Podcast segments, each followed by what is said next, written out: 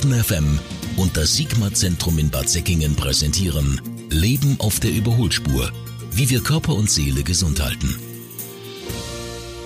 Wir sprechen heute über ein super, super spannendes Thema, wie ich finde, ganz persönlich, und zwar über das Thema Angst. Und vielen, vielen Dank, dass Sie sich dafür Zeit nehmen, Herr Professor Bielitz vom Sigma-Zentrum Bad Säckingen. Ja.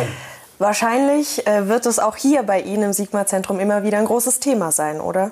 Ja, Angst ist ein Thema. Wir haben neben den Depressionen auch angstkranke Patienten und zwangskranke Patienten.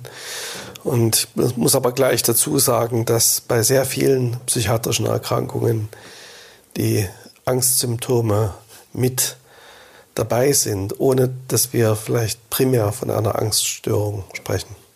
Vielleicht können wir die Angst an sich erstmal ein bisschen aufdröseln. Was genau steckt eigentlich hinter Angst? Also komme ich auf die Welt und habe das sofort in mir drin? Erschaffe ich das mhm. irgendwann selbst? Was ist Angst eigentlich?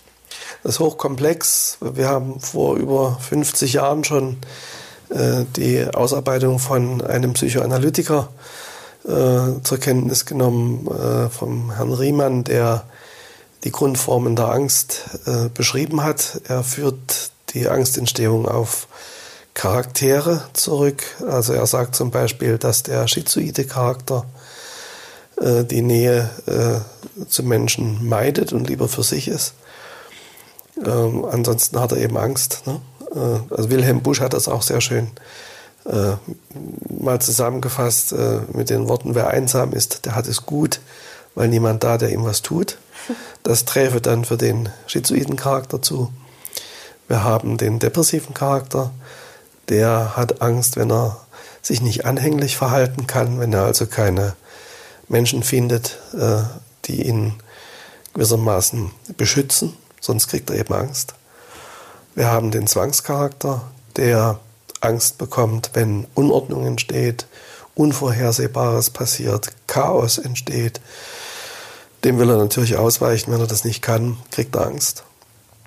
Und wir haben den hysterischen Charakter, der hat nun äh, das Gegenteil von dem Depressiven, der hat Bindungsangst, der äh, interessiert sich weniger äh, für langfristige ähm, äh, Konzepte in der Bindung und äh, dem ist eigentlich die Zukunft äh, so ein bisschen egal, nicht? Und deswegen wird er sich nicht binden. Und wenn er sich bindet, dann kriegt er nicht selten, je nachdem wie schwer die Störung ausgeprägt ist, Angst.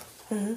Es gibt ja ziemlich viele verschiedene Formen von Ängste, seien es Existenzängste, Verlustängste, Angst, Entscheidungen zu treffen. Da gibt es ja, wie Sie auch gerade schon aufgezählt haben, ganz, ganz viele verschiedene Formen. Ist es überhaupt möglich, ein Leben ohne Angst zu führen oder ist es nicht möglich? Ich denke, das ist nicht möglich. Angst ist äh, in uns verankert und wir brauchen das auch, um zu überleben äh, bei realen Gefahren. Wir sehen aber eben in der Psychiatrie äh, doch in aller Regel die irrationalen Ängste im Vordergrund. Und ähm, da gibt es eben verschiedene Klassifizierungen. Ja. Wir finden in der internationalen Klassifikation für psychische Störungen äh, die Ängste untergliedert in eine äh, Agoraphobie mit und ohne Panik. Das wäre also die Angst, äh, in Menschenansammlungen sich aufzuhalten, äh, auf Plätze zu gehen, wo eben dann noch Menschen sind oder in äh, Bussen zu fahren, die voller Menschen sind. Ähm, da gibt es die Form mit Panik, die dann aufkommt, wenn solche Menschenansammlungen aufgesucht werden. Aber auch die Form ohne Panik. Dann gibt es die soziale Phobie, wo also Menschen Angst haben, in kleineren, überschaubaren Gruppen sich zu zeigen.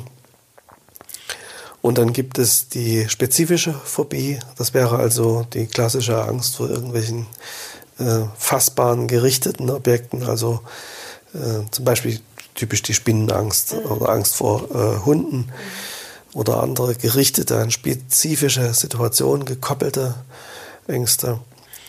Dann gibt es die generalisierte Angststörung, also eine äh, frei flottierende Angst, die äh, so latent immer da sein kann und sich dann auch wieder zuspitzt.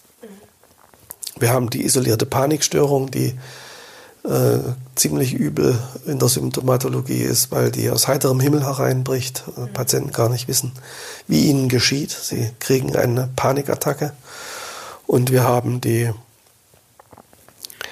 gemischten Angststörungen, die gar nicht selten äh, mit Depressionen äh, verquickt sind. Aber ich will ja nochmal sagen, bei sehr vielen psychiatrischen Erkrankungen spielt Angst eine große Rolle und wir wissen heute, dass zum Beispiel bei der Zwangserkrankung sehr wahrscheinlich Angst doch die führende Rolle spielt, weil äh, weil der Zwang nicht ausgelebt werden kann, entstehen Angstgefühle im betroffenen Patienten.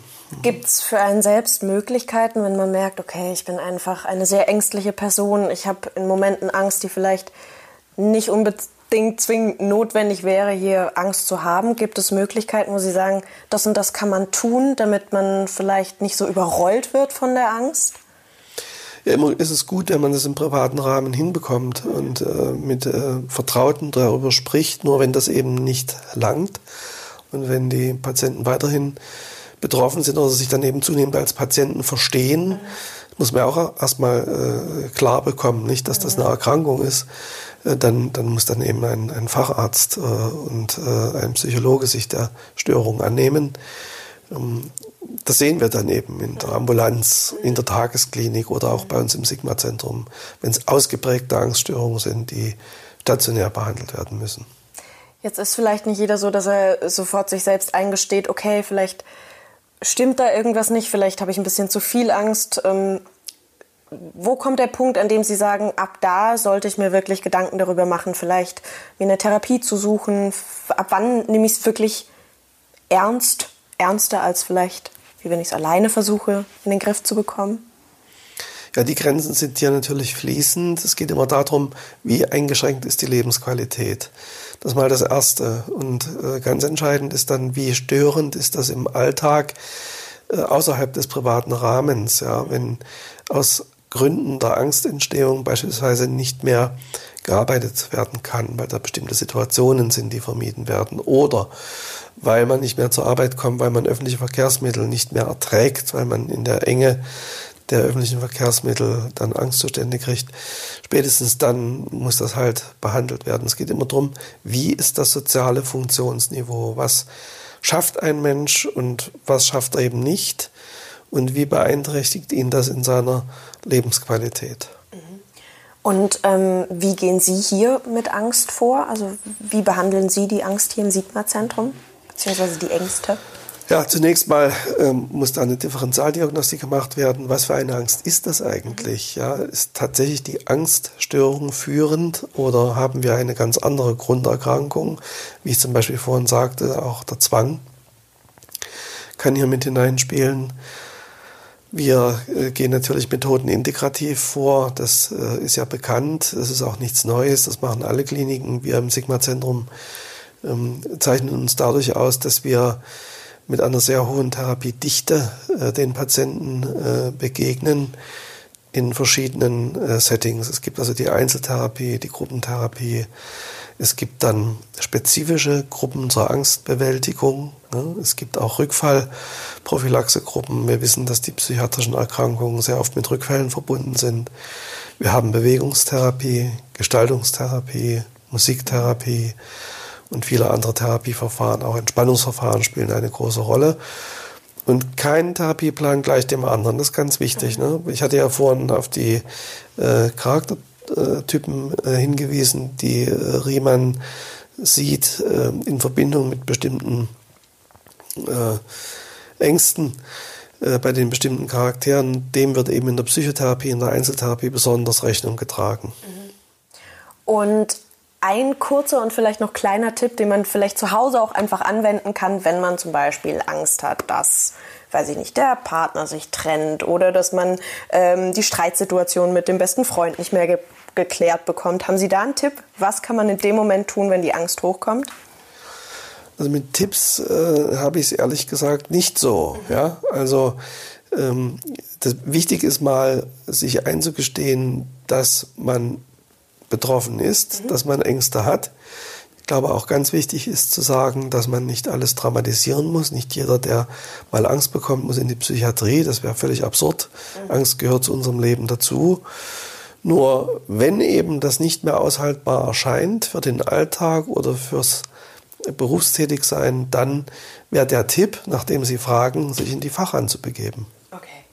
Vielen herzlichen Dank für diese Inspiration, Herr Professor Bielitz, und dann freue ich mich aufs nächste Mal. Gerne. Baden FM und das Sigma-Zentrum in Bad Säckingen präsentieren Leben auf der Überholspur.